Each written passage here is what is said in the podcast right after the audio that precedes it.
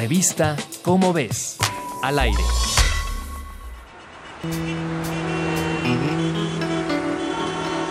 Cada vez es más común escuchar las medidas ambientales que toman las áreas urbanas de nuestro país para reducir sus índices de contaminación. Sin embargo, un estudio publicado en la revista Nature el pasado 17 de mayo podría apuntar que gran parte del esfuerzo invertido en estas medidas es anulado por los vehículos con motores diésel. Un equipo de científicos analizó las emisiones de óxidos nitrosos de este tipo de vehículos en 11 mercados principales, entre los que se encuentra México. El estudio arrojó que en el momento en que los vehículos entran en circulación, es decir, cuando ya han sido vendidos, estos emiten niveles de óxido nitroso más altos que cuando son certificados en pruebas de laboratorio.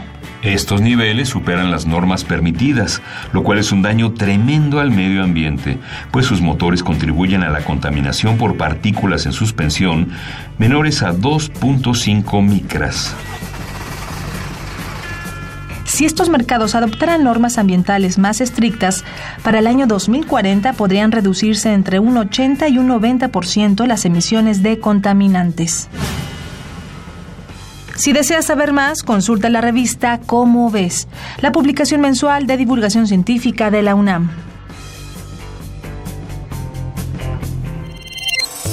Revista Cómo ves, al aire.